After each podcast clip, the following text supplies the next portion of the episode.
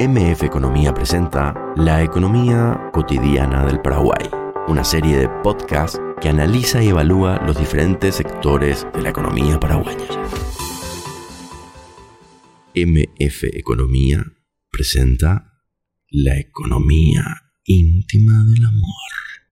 Contrariamente a lo que plantea Andrés Calamaro, que indica que no se puede vivir del amor, un análisis económico de los bienes y servicios vinculados al amor en este mes de febrero nos muestran que sí se puede vivir del amor. El amor genera empleo, el amor genera riqueza a través del movimiento de la rueda, del consumo, la oferta y la demanda. Por ejemplo, si analizamos la importación de chocolates observamos que en el 2019 el valor total ha sido de 21 millones de dólares, de los cuales 6 millones corresponden al primer trimestre. Por el lado de los preservativos, en el año 2019 se ha importado por un valor total de 1,1 millones de dólares, siendo el primer trimestre responsable del 12% de esta cifra es decir, uno de los periodos con mayor demanda de este bien. No solamente hay chocolates y preservativos en el amor, también hay flores. En este rubro, en el año 2019, se han importado por un total de 2,5 millones de dólares, siendo de vuelta el primer trimestre, donde se encuentra el mes de febrero, el de mayor participación.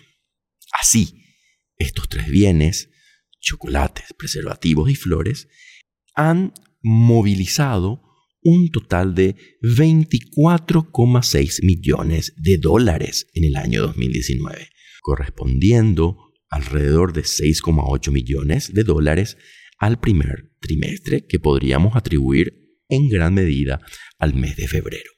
Pero además de estos bienes, hay servicios vinculados al amor. Los servicios de hoteles, restaurantes, y específicamente moteles.